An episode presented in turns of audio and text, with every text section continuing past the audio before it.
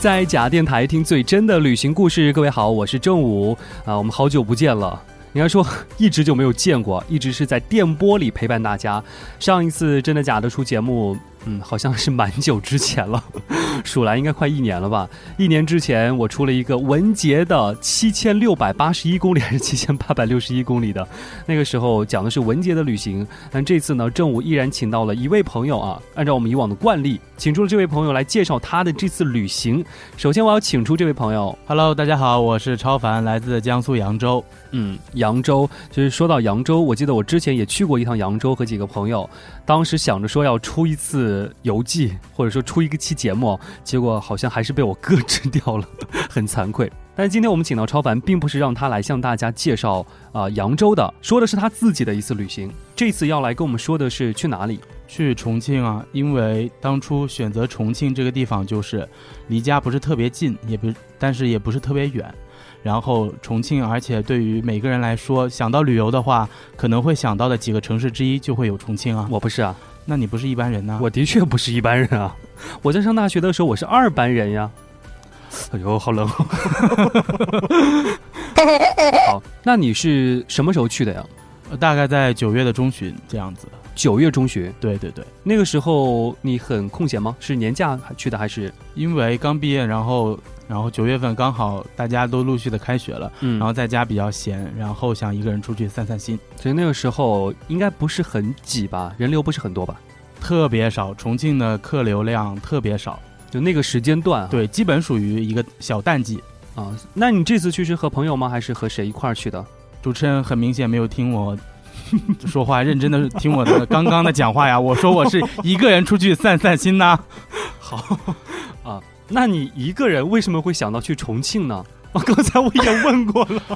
我感觉这个话题聊不下去了，怎么办？那我换一个问题啊，就是说，那重庆，你觉得它吸引你的地方在哪里？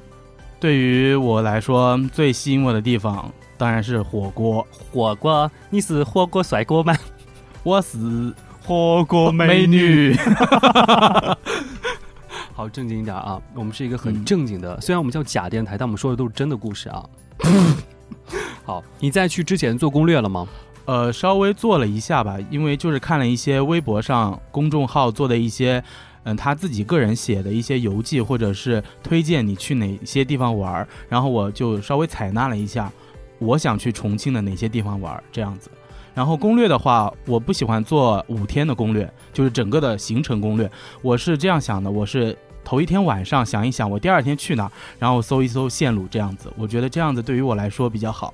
所以你并没有在出发之前把所有攻略都做好，对我只是做了我头一天晚上和第二天我去哪儿做了一下这个简单的攻略啊，比如说你是一号呃出发只做好了二号的攻略，对对，是这个意思是吗？对对。然后三号的攻略需要你在二号的晚上来制定，对，因为这次旅行的话我一个人比较自由，而且我住的是青旅，因为一直听说青旅的氛围比较好，嗯，然后我。就是在旅行的过程中是白天出去玩，然后晚晚上回来之后呢，就会在大厅里点上一一杯咖啡，然后会拿出一个本子来写一写。然后我以为你说你会点上一支蜡烛，然后坐在那里。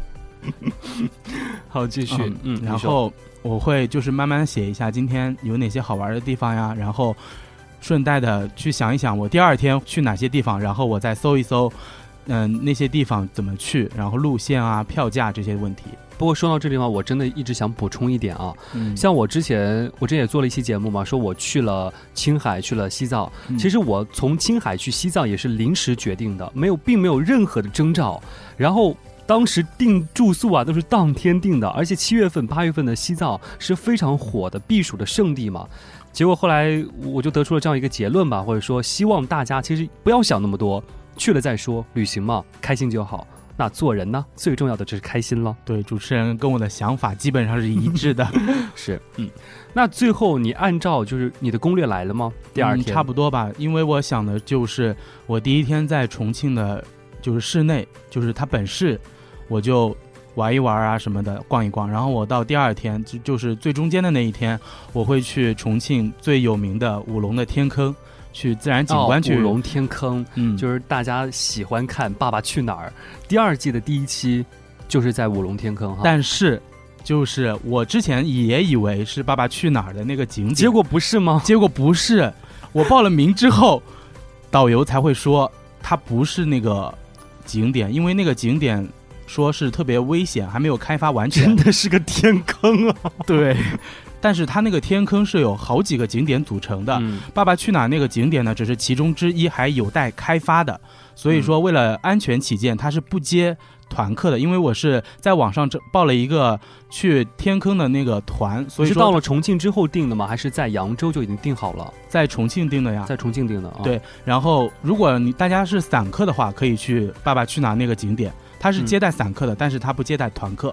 啊、就是说，嗯如果你自己去天坑，就《爸爸去哪儿》的景点，对是可以去的，只是说你跟了团没有办法。对对对，嗯，你刚才说到了，你在整个重庆是待了五天，嗯。你每天都是什么安排？比如说你当天晚上到了之后，第二天做了些什么呢？呃，我是就是第一天的晚上到了重庆，然后嗯到了青旅之后呢，大概就十点多了，然后我就洗洗弄弄，然后坐在大厅稍微安排了一下我第二天的行程，点了一杯咖啡是吗？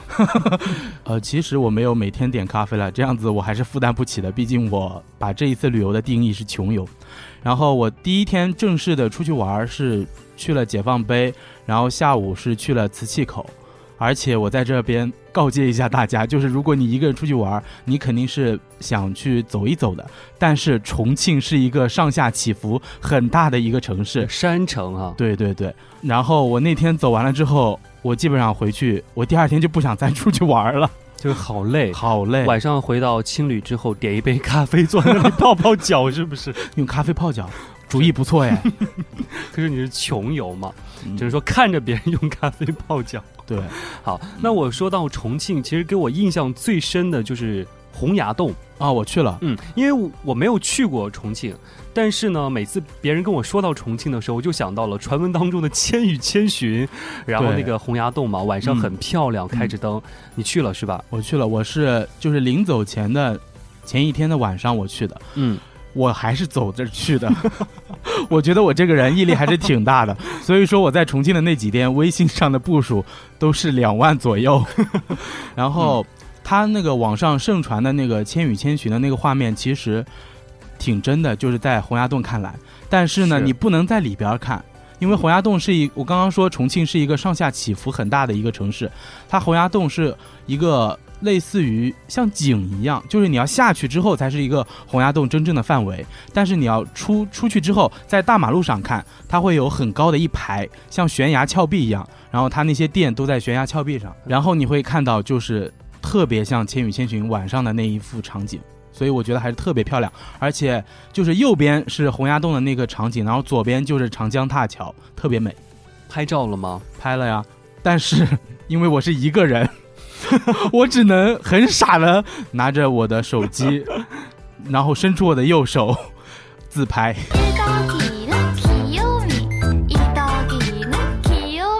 仰望四十五度，对，头向下低三十度。看来主持人自拍很有经验。我不会向下三十度的，嗯，我就很自然。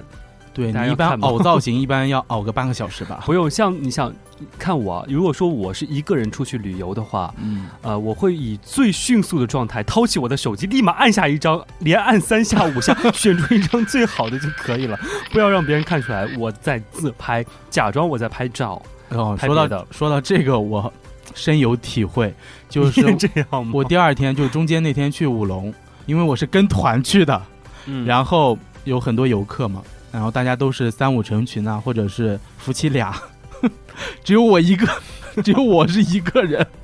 然后大家到了景点之后都是自由活动，但是基本上那一批那一群人都会一起活动，然后就是说看大家都拿着相机啊什么的给对方拍，然后我就边走边掏出手机，端详在手机里端详自己端详，端详自己五分钟，觉得哎端了一下，这个角度挺好的，然后我就拍一下。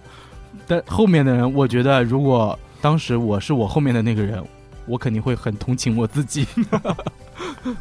所以一个人旅行有好处也有不好的地方。对那好处就是在于自己的行程安排可以很随意、很自由，特别随意。哪怕我说今天定了这样的行程，我不去也没有关系，因为只有我自己一个人嘛，任性无所谓。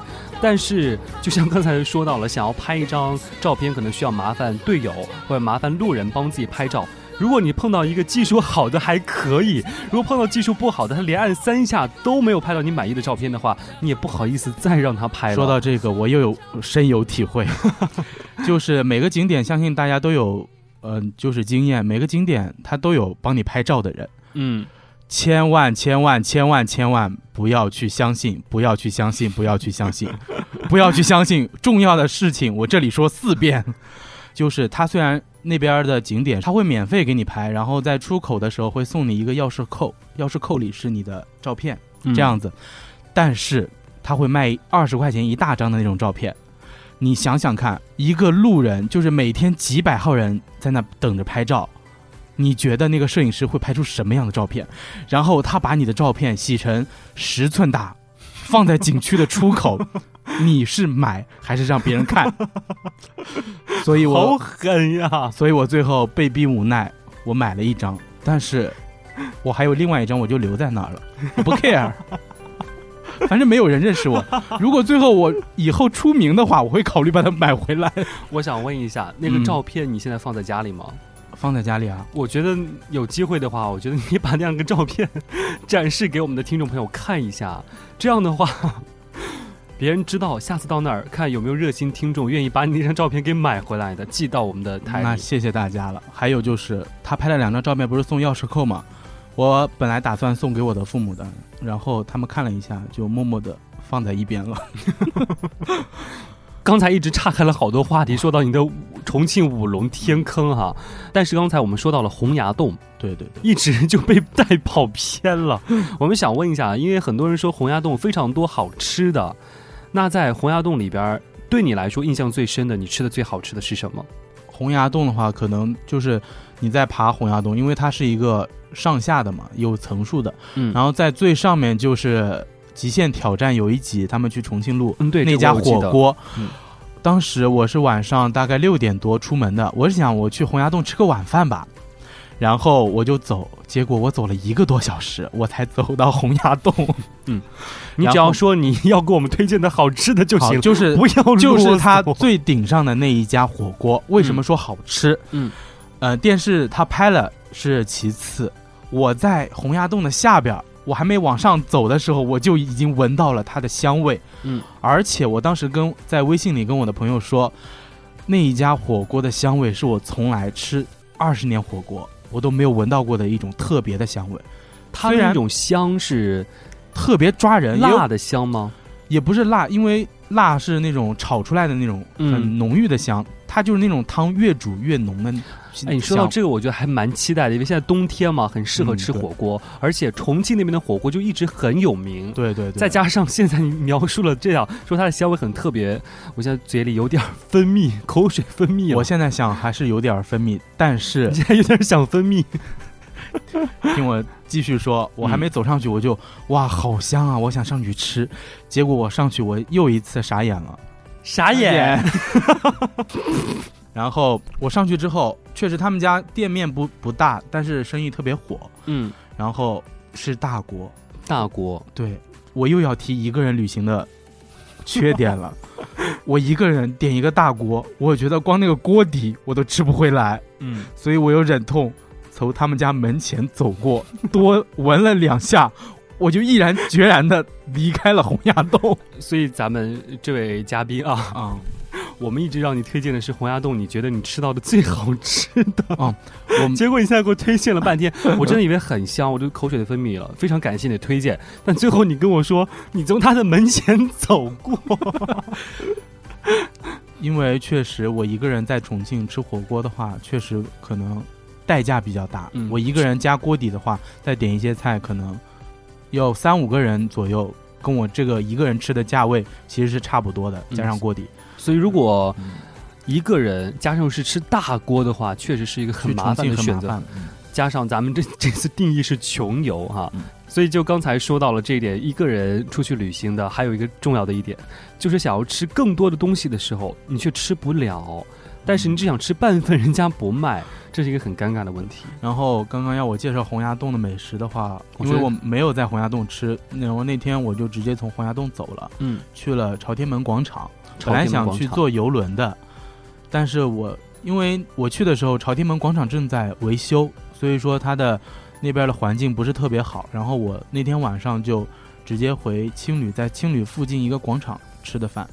嗯，然后要说重庆有什么好吃的话，很多人都会推荐那个好吃街的酸辣粉，在这里我也强烈推荐。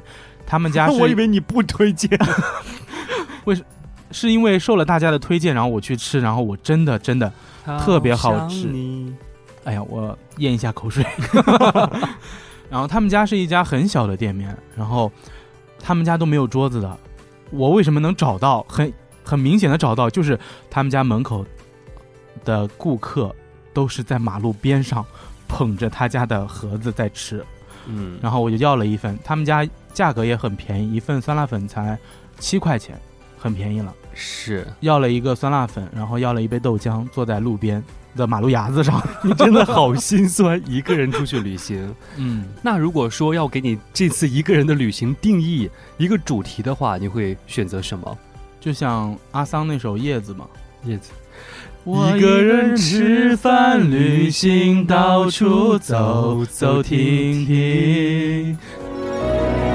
我一个人吃饭、旅行，到处走走停停。你哪是到处走走停停，你是到处走走走走走走走走走。我一个人吃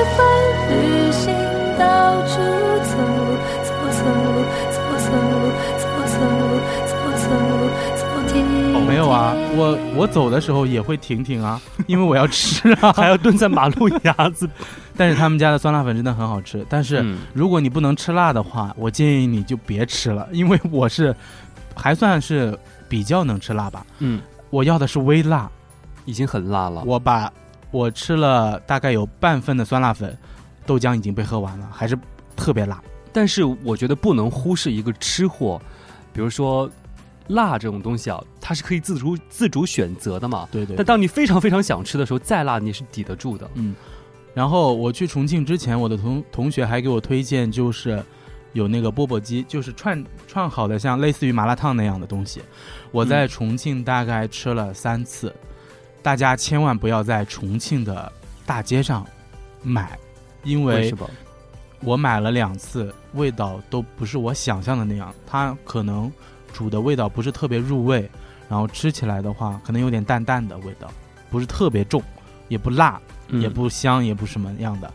然后有一次是在我青旅附近的一个广场的地下买了一次，真才勉强达到我想要的那个水准。所以说，可能是我跟我一个人也有关系。然后哎，你说嗯，我们把这期节目播出去的话，重庆旅游局会来找我们吗？